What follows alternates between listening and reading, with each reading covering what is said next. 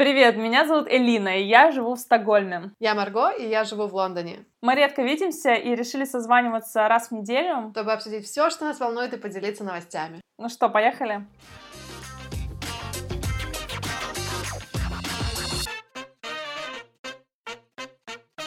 Сегодняшний эпизод будет очень необычным, потому что мы вот мы сидим на кухне за одним столом э, в Стокгольме и просто обсуждаем то, что нас сейчас волнует, ну, это, как всегда, тема работы, конечно, да. роста, поиска там своего дела.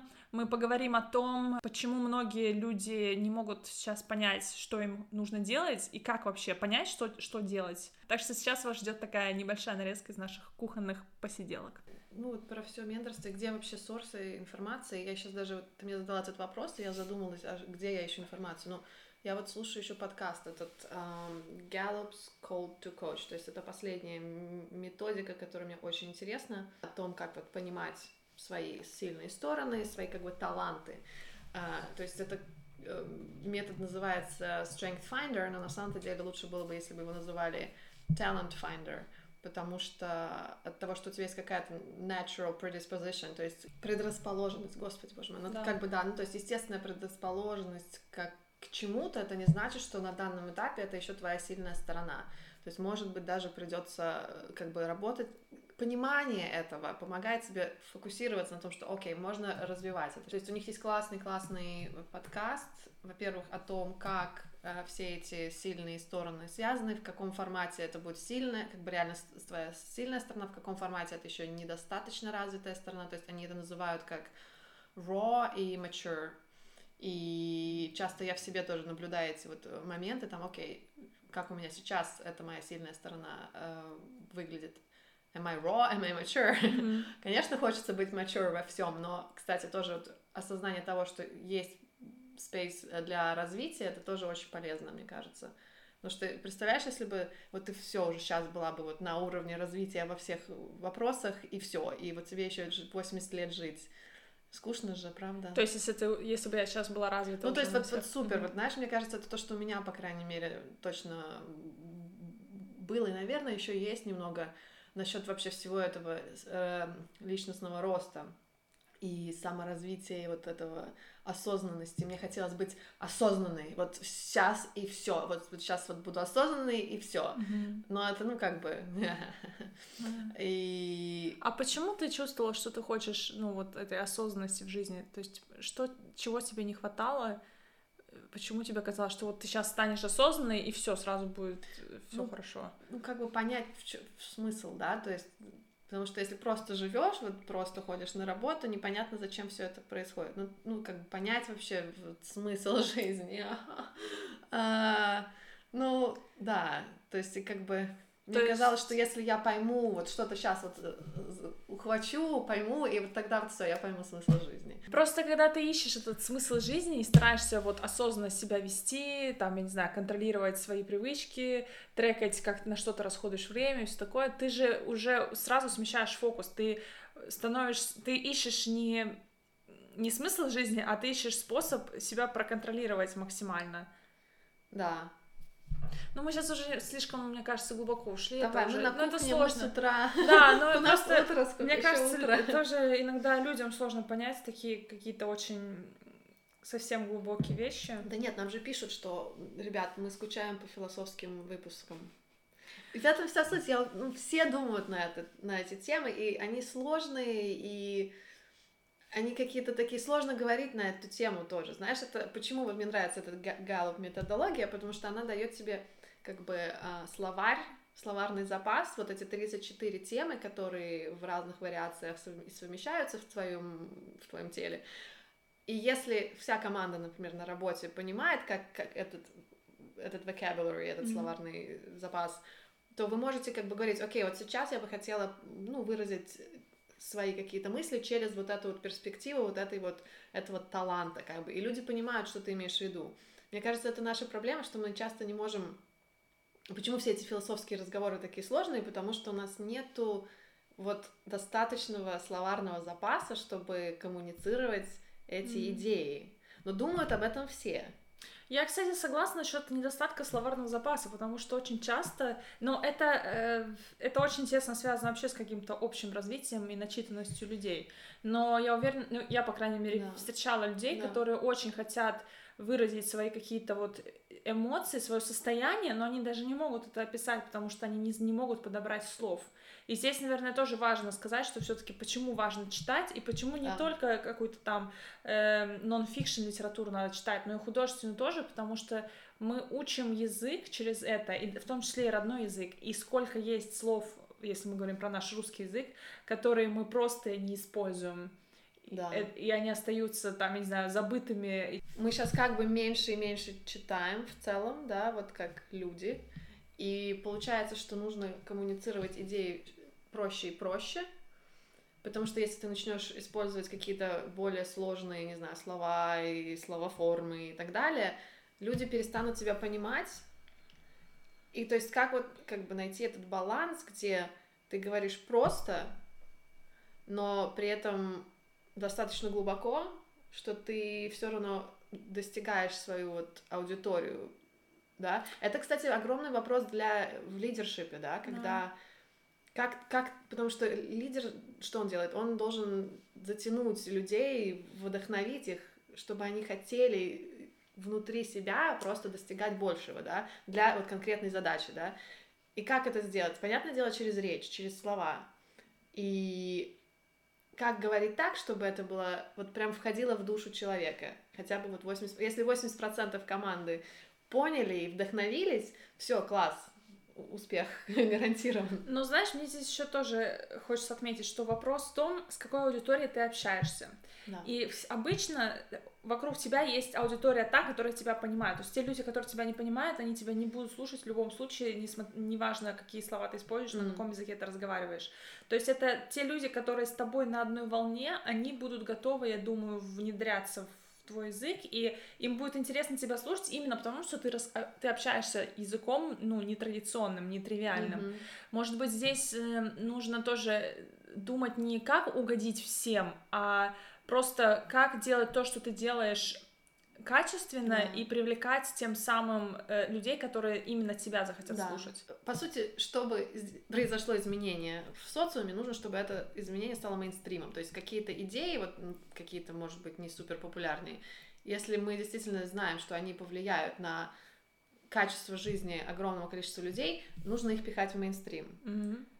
То есть упрощать, но когда ты упрощаешь, оно теряет свою силу и превращается в что-то другое, и потом новый этап, и то есть это такой бесконечный процесс. Mm-hmm. И, например, если, если мы говорим про вообще как inspiring speakers, разные такие вот люди, как или, или вот YouTube-каналы, когда эм, твоя аудитория подтягивается самостоятельно. Но что делать, если это workspace? То есть если ты в офисе, у, у тебя команда, ты ее не сам подбираешь, например, а ты пришел, и у тебя команда 10 человек, и все разные, и все на разном уровне, и все все по-разному воспринимают все, mm-hmm. разный культурный бэкграунд, все разное, как тогда? Потому что твоя задача все равно вдохновить их на то, чтобы они максимально, ну, как бы работали отдавали тебе всю энергию свою. Mm-hmm. ну, а... Ну, тут тебе придется просто, наверное, сначала найти подход индивидуально к каждому, а mm. потом понять, кто в каких цепочках взаимодействует лучше всего,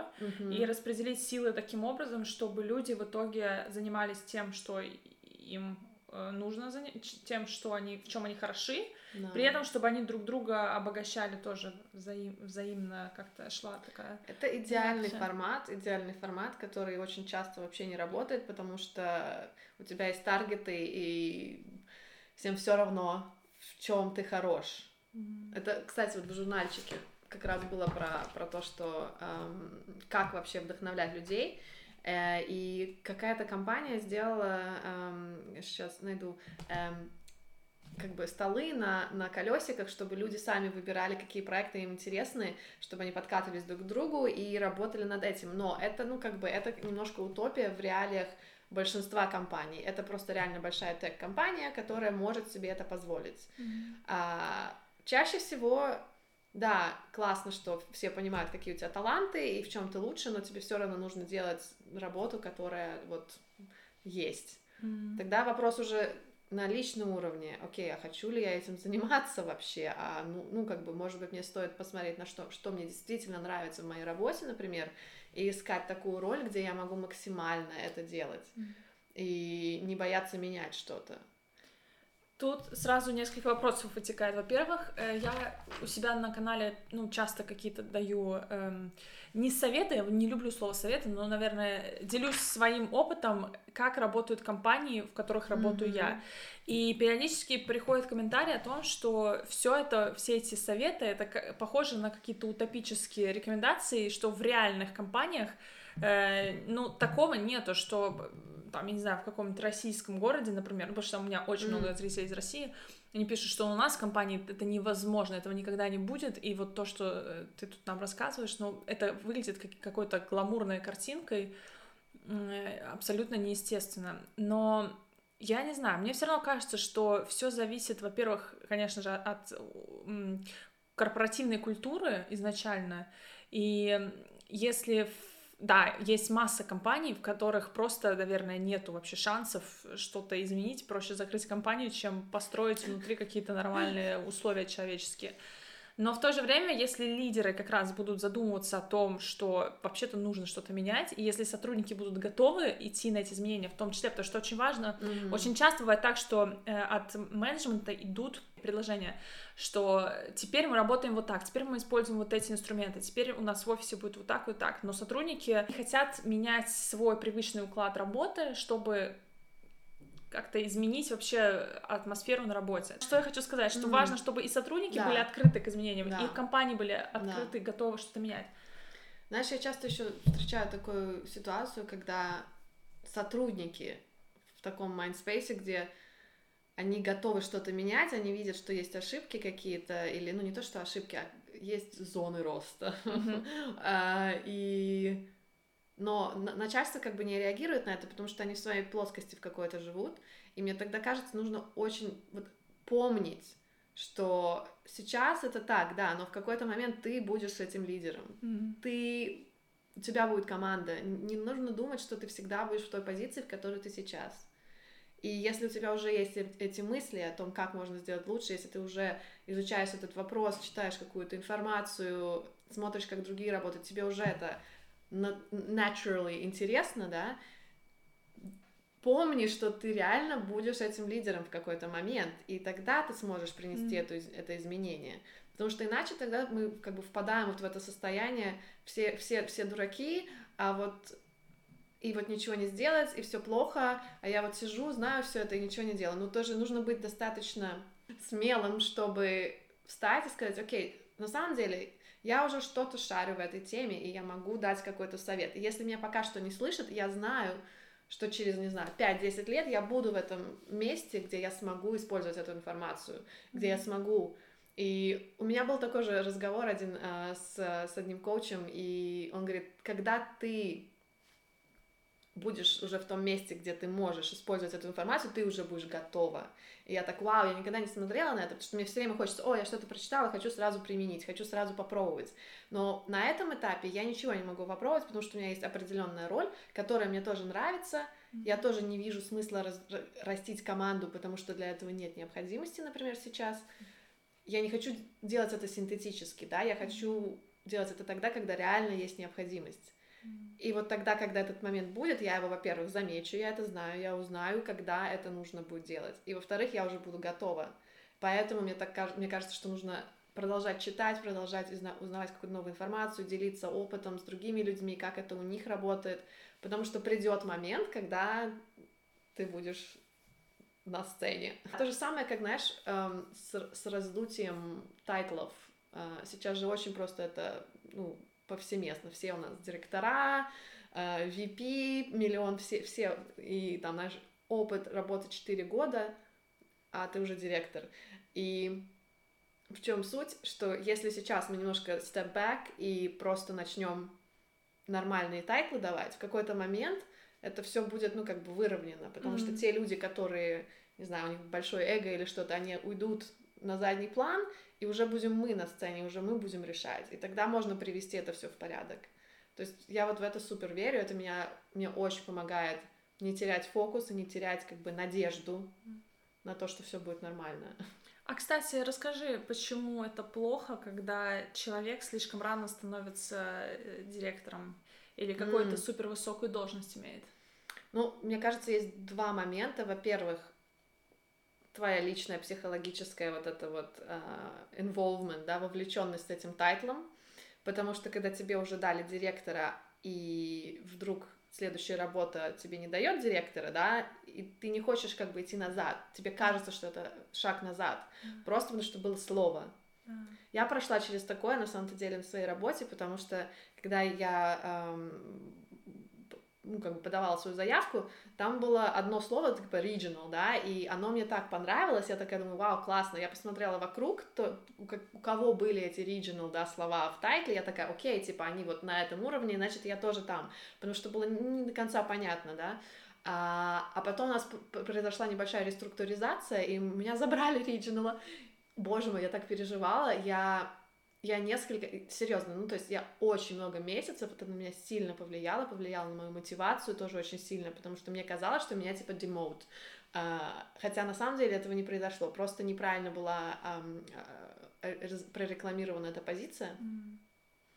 У меня именно чисто психологический был такой дип, просто я, а, what the hell, mm-hmm. а, типа меня понизили, но на самом деле нет, mm-hmm. но это просто в голове. Yeah. И сейчас я понимаю, что на самом-то деле лучше так, потому что это странно, если ты действительно там, не знаю, через два года уже какой-то там супер regional. Это, это ощущение классное, но mm-hmm. в реальности ты не готов mm-hmm. к этому уровню. Mm-hmm. И как бы вот это вот patience, вот это gradual development, вот спокойно развиваться и все, потому что тоже, если, например, ты был директором и тут бам, компания разваливается или что-то там кого-то продали куда-то, все меняется, и тебе нужно искать новую работу. И у тебя нету уровня, ну, как бы, директора. Да. Ты не там. И это будет э, такой момент позора, мне кажется, для тебя лично, если ты в итоге пойдешь на работу, где от тебя будут ожидать очень да. четких структурированных действий, а по факту у тебя нет никакого опыта. И здесь сразу провал в репутации, как и для той компании, в которой ты работал раньше, так и для тебя лично, потому что, значит, у тебя, ну, я не знаю, твое эго будет просто задавлено, мне кажется, капитально. Это очень тяжело, да. И потом из этого будет сложно выбраться. То есть поэтому, наверное, я за то, чтобы расти постепенно, да, вот этот да. вот gradual growth, чтобы не было карьерного роста моментального. И, но в чем сложность? Сегодня же все хотят все иметь быстро. Mm. А, или все хотят быть фаундерами, все хотят mm. быть SEO, все хотят быть э, SEO, не SEO, SEO, SEO. И то есть здесь тоже важно все-таки вот синхронизироваться с реалиями современными, но не позволять им э, себя закручивать вот эту воронку, когда ты очень хочешь добиться всего и сразу моментально. То есть я, например, сейчас абсолютно готова к тому, что мне потребуется несколько лет, чтобы да. дальше расти куда-то. Ну, то есть если я хочу в своей сфере расти, ну, не знаю, 4-5, наверное, лет ты должна закладывать, чтобы угу. там стать кем-то реально, ну, крутым, ну, да, ну, strategic level да. просто, да, когда ты действительно принимаешь решения. У меня сто процентов это есть. Я хочу быть, принимать решения, да, хочу команду, но я понимаю, что у меня нет еще опыта, чтобы mm-hmm. меня даже слушали. И мне кажется, очень хороший вопрос, который себе можно задавать, это типа, это звучит вообще правдой, то есть то, что вот я сейчас, не знаю, получаю какую-то там должность новую, где крутое название, это вообще правда, то есть это, это я, у меня реально есть это. Конечно, может быть, мы иногда себя, типа, минимизируем, но обычно глубоко внутри мы знаем, на каком уровне мы находимся да. знаний. И я согласна, что здесь мы, мы сейчас не стараемся, наверное, как-то занизить свои способности. Это скорее просто адекватное расценивание. Понятно, что у нас у всех все равно есть доля какой-то неуверенности там, в своих силах, mm-hmm. но, по правде говоря, я не скажу, что я там страдаю каким-то тем самым синдромом самозванца, mm-hmm. что я там думаю, что я, о, я недостаточно хороша. Я, я реально оцениваю свои знания, я знаю, в чем я хороша, в чем mm-hmm. не очень. В том, в чем я хороша, я стараюсь это дальше этим заниматься. В том, в чем я не очень хороша, я стараюсь в два раза больше заниматься, чтобы еще больше это прокачивать. Mm. Но при всем при этом еще, мне кажется, важно заметить, что в разных регионах мира тоже по-разному все устроено. Допустим, mm-hmm. в Восточной Европе, в странах СНГ э, люди часто, молодые люди часто становятся имеют какие-то высокие позиции очень Да. рано, потому что они ран, раньше заканчивают школу, они раньше заканчивают университет, они Мгм. раньше начинают работать. У нас в Окей. Европе это нормально, когда у тебя первая настоящая работа, это в 26-27 лет, когда ты Да. после того, как ты сделал 3 или 4 бесплатных Да. стажировки по полгода, Да. после того, как ты э, Учился закончил бесконечно. бакалавра, потом ты еще Да. где-то поработал официантом, потом ты закончил магистратуру. Ну, то есть это очень все по-разному, и в чем сейчас сложность? Когда люди из разных миров встречаются, и они начинают разговаривать, они понимают, что у них абсолютно не совпадает вот этот вот, у них нету баланса, то есть, эм, и ты начинаешь думать, а почему это мне там 30 лет, а я всего лишь какой-то там junior, э, знаешь, специалист, а он Да. уже head of, э, там, Да. marketing department, например, Да. да, но фишка-то в том, что мы же все ра- растем в разной среде, и в разных средах имеют место быть вот такие разные Не вещи. смотреть по сторонам, боже мой, насколько важно не смотреть по сторонам в плане именно завидовать или хотеть тоже такого же уровня сейчас. Просто понимать, в чем твоя, в чем твой путь, да, Мгм. и опять-таки вот фокусироваться на том, к чему у тебя реально есть тяга. Оно всегда есть. Мы часто просто не видим этого, потому что мы просто в тумане Мгм. И хочется всего и сразу, и везде Инстаграм. Я говорю, я, я отписалась от кучи просто типа таких inspiring people, М. ам, просто потому что я понимаю, что они мне, ну, реально портят настроение, потому что, несмотря на то, что, да, у меня нормальный mindset в плане того, что фокусируйся на себя и делай то, что ты делаешь, да, но когда ты постоянно со всех сторон видишь этих типа успешных людей, они действительно добились чего-то, но мы не знаем как и куда и почему, и опять-таки, если мы просто все время тратим на то, чтобы смотреть, как они этого добились, мы сами ничего не делаем, Да. потому что нам сто процентов не подойдет их тип поведения или их тип построения бизнеса. А, Можно учиться, но для этого не нужно постоянно быть подвязанным под social media, да, можно почитать какой-то white paper или почитать какой-то кейс, как компанию с нуля построили, да, или просто даже посмотреть на финансовые какие-то вот балансы каких-то открытых компаний, да, которые public, посмотреть, как там это работает, а не слушать, да, бесконечные э, видео и stories Мгм. о том, как, как классно все происходит. Да. То есть это очень важный момент. Ты знаешь, почему важно иногда прекращать учиться? Потому М. что нужно в какой-то момент использовать свои знания на практике. И когда мы постоянно слушаем вот этот вот поток информации из видео и там прямых эфиров и так далее, ты не, ты действительно абсолютно не, ну что, да, ты это слышишь, ты это знаешь, а а зачем тебе эти знания, если ты их не используешь в итоге? Да. Зачем все время вот это вдохновля... вдохновляться чем-то? Ну, это как дофамин, да? То есть ты реально чувствуешь себя классно, ты такой прочитал что-то новое, такой и все. И у тебя потом все это падает, ты Да. такой, нужно снова еще дозу получить. Но это реально мы сейчас все сидим на, на этих вдохновляющих видео и ничего не делаем. И Да. нам кажется, что что-то происходит, но ничего не происходит. Ничего не происходит. Мы просто учим информацию, а потом умираем. А еще классно просто взглянуть на чуть-чуть назад, даже на прошедший год. Вот что М. ты реально сделал? Окей, ты послушал кучу классных советов, прочитал кучу классных книг. Но вот в реальности, на с какой процент жизнь твоя сегодня лучше, чем твоя жизнь ровно год назад Мгм. в этот же день? Что изменилось? Что ты применил? Какие из э, рекомендаций э, реально сработали для тебя? Если ты привил себе какую-то привычку, как она изменила твой уровень жизни? Если ты не применил привычку, почему? В какой момент ты эм, это дело бросил, в какой момент тебя не хватило, в какой момент у тебя не хватило энергии? Либо тоже классно прийти к пониманию, что все это не так важно, и мне не нужно даже ставить какие-то супер цели, потому что я просто наслаждаюсь жизнью. Наслаждение жизнью. И кому-то наслаждение доставляет именно вот этот вот процесс хаслинга и делания кучи всего, и куча разных проектов, и вот как у Гэри Ви, его реально вот прет.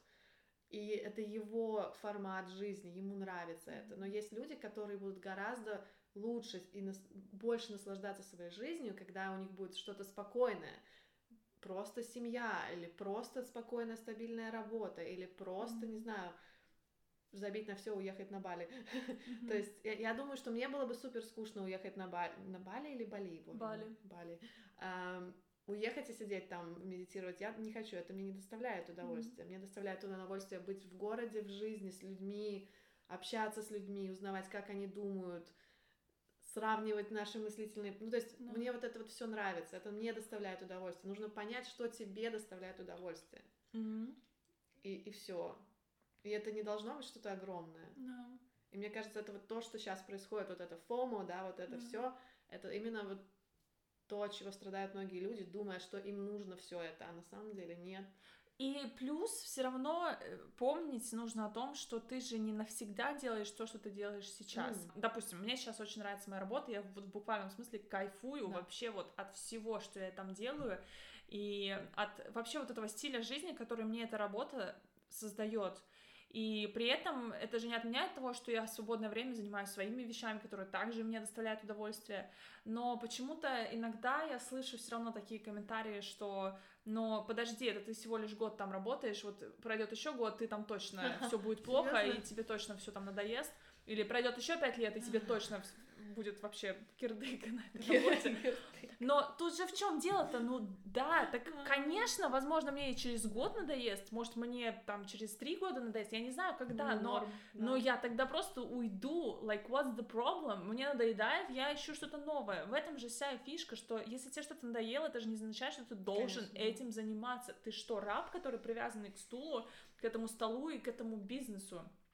Да. В этом же вся суть, что ты ищешь что-то новое, ты постоянно тестишь какие-то новые, не знаю, хобби, бизнесы, стили жизни и так да. далее. И если мне там три года назад я кайфовала от того, что я работаю из дома, сама на себя в свободном графике живу, сейчас я побыла два дня дома на этой неделе, mm-hmm. я просто не знала, куда себя деть, мне хотелось уже, я не знаю, бежать, я хотела быть среди людей, я снова хотела движухи, я снова хотела всяких каких-то собраний, брейнсторминга группового, знаешь, то есть в каждый момент жизни ты находишь для себя то, что тебе нужно, и это абсолютно нормально, что рано или поздно это все меняется, и иногда в кардинально противоположную сторону, mm-hmm. и ты начинаешь хотеть заниматься тем, что раньше ты вообще не представлял себе, что ты будешь это делать.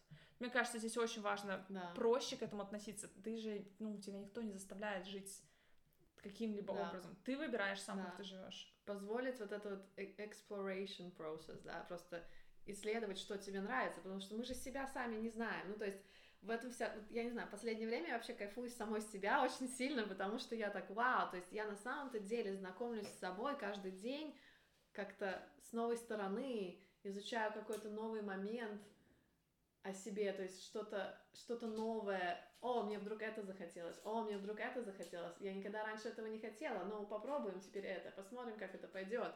Это такой кайф. То есть просто быть заинтересованным в себе, и наслаждаться собой. И это не звучит, типа, там, эгоистично или еще что-то. Это просто реально, мне кажется, я не знаю, мне кажется, я просто попала в какой-то такой момент сейчас, где я так, вау, вот что, вот, вот оно, вот он смысл жизни. То влияние, которое ты получаешь извне, оно абсолютно формирует твои цели, твое видение, и это не всегда, не всегда хорошо. И часто, кстати, даже мне кажется, это нехорошо, когда другие люди очень активно формируют твое мнение. Поэтому очень важно слушать себя. И вот то, к чему я все время возвращаюсь, когда я сама с собой как-то разговариваю, что да, я вижу, что один мой друг сделал вот это, и у него там бомбанул бизнес, другой мой друг сделал вот это, и он там быстро вырос по карьерной лестнице, третий сделал вот это, и у него вот там еще что-то получилось. Но я-то что хочу? Я хочу как этот, как, как первый, как второй, как третий, или я вообще хочу что-то кардинально другое. А если это другое, то что это? И всегда-всегда нужно задавать себе вот эти вопросы и спрашивать себя, а ты-то сам чего хочешь? Mm. Зачем ты сейчас делаешь то, что ты делаешь? К чему ты придешь mm. через год, через три года, если ты будешь продолжать это делать? Почему это важно для тебя сейчас? Как ты можешь это, если для тебя, если ты сейчас нехорошо здесь чувствуешь в этой точке, что ты можешь сделать потом, чтобы это изменить? Ну, то есть, вообще, мне кажется, жизнь — это сплошной диалог с самим собой, да. и ты просто вот из себя спрашиваешь, как, где ты хочешь быть, и что ты хочешь делать, и как себя чувствовать. Как себя чувствовать. Потому что даже тоже Гэри Ви иногда мне немножко так дает он говорит, вот, надо работать сейчас, забудь про выходные, забудь про сон, хотя сон так важен, господи боже мой. Оказывается, когда нам 80 лет, мы уже не входим в стадию глубокого сна практически вообще. А стадия глубокого сна — это та стадия, которая реально больше всего восстанавливает нас.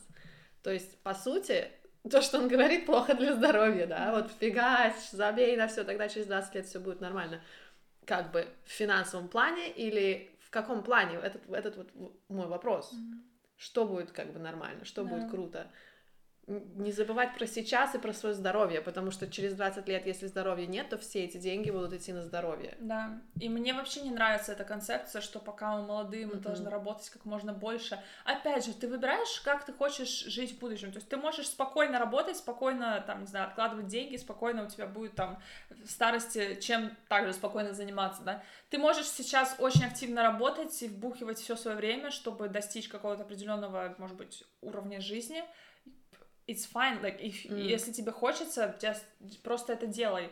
Но ну, просто понимай, зачем вообще в любом случае, что бы ты ни выбрал, да. понимай, зачем ты это делаешь и что в перспективе будет с тобой.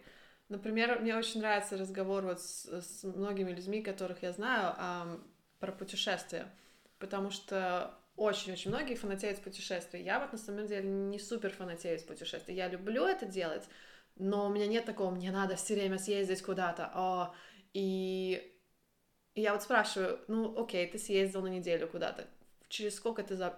через какое время ты уже забываешь, что произошло? Ну, где-то через две недели ты уже теряешь этот вот бам, дофамин, бам, бам, бам, и тут бам, и все, и все, и ты снова обратно в своем вот этом вот в своей этой каше думаешь про следующее путешествие, но это опять-таки наркота, то есть Поэтому я знаю, что я люблю, вот я приехала к тебе сейчас, и я наслаждаюсь этим процессом, да, вот это выходные, я взяла один выходной день дополнительный, мы не так уж много смотрим на все вокруг, но для меня это не важно, потому что для меня самое важное это вот общение с человеком. Да, мы сходим, посмотрим на какие-то классные вещи в магазинах, но это будет дополнение к тому, что для меня важно.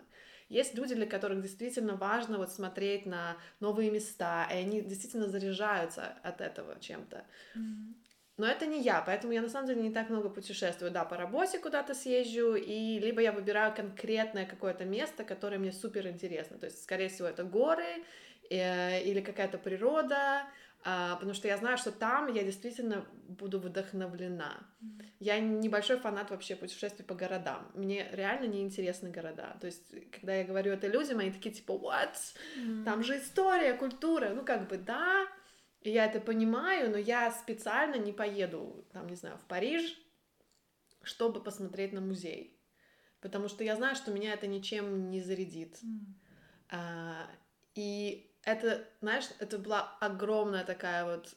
Um, дало мне огромное понимание того, что на самом деле мне не нужно тратить огромное количество денег на путешествия, и я их могу тратить на то, что мне действительно интересно, Например, изучение вот каких-то таких вот э, вопросов про лидершип, менторшип, коучинг. То есть я трачу деньги на вот эти вещи.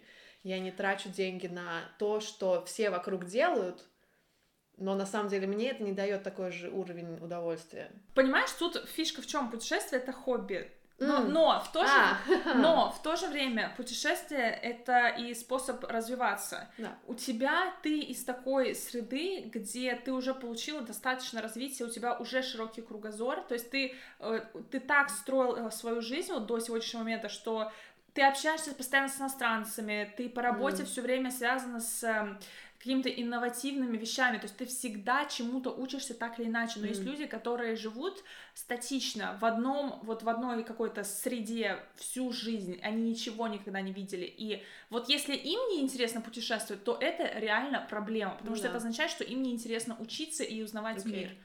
Если в твоем случае ты просто, мне кажется, у тебя пересыщение, перенасыщение уже идет вот этой и культурой, mm. и информацией извне, и тем, что ты рядом, ты каждый день сидишь на работе с людьми со всех континентов мира, понимаешь? Да. Ты вот можешь вот так вот потрогать да. афроамериканца и вот э, пообщаться да. с ним и узнать столько всего, что тебе реально уже не нужно никуда ехать. Да. Поэтому в этом смысле я тебя понимаю. Я тоже, у меня был в какой-то момент такой период, что я уже мне физически было лень куда-то ехать. Я уже думала, ну зачем я опять поеду в какой-то европейский город, там одно и то же, опять старый, старый город, опять кафе в, в одинаковом стиле, все везде сейчас одинаково. И, по правде говоря, это действительно та причина, по которой я больше не хочу особенно путешествовать по Европе, потому что, ну, ну да. it's all the same, да. куда я не еду. Такое чувство, что я из Стокгольма не уезжала, потому что угу. там тоже все точно так же уже вылезало да. под один этот стиль.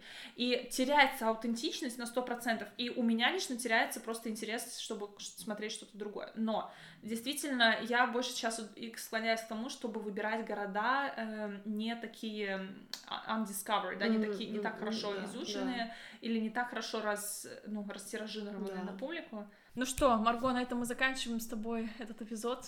И идем бранчевать. Да, идем куда-нибудь поесть, хочется Я бранч. очень хочу яиц, авокадо и какой-нибудь такой цельнозерновой тост и вкусненький кофе покрепче.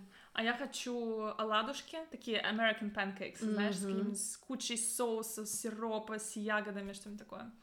А, все, пойдем, все, пойдем. Э, то, как мы сходили на бранч, можете посмотреть у нас в Инстаграме или на Марго. И, кстати, мы записали с Марго несколько видео на мой YouTube канал Элина Дели, так что да. смотрите на нас вместе, если вам это интересно. Потому что я особенно не люблю постить себя нигде, поэтому меня вообще да. редко видно, и люди обычно говорят, о, я тебя по-другому представлял. Мне все время это очень интересно. А, кстати, сейчас очень много ребят нам написали в личку, в директе, в Инстаграме, что так странно видеть Марго, да. сторис э, живьем. Обычно ты, да, ты, ты как диктор такой на радио.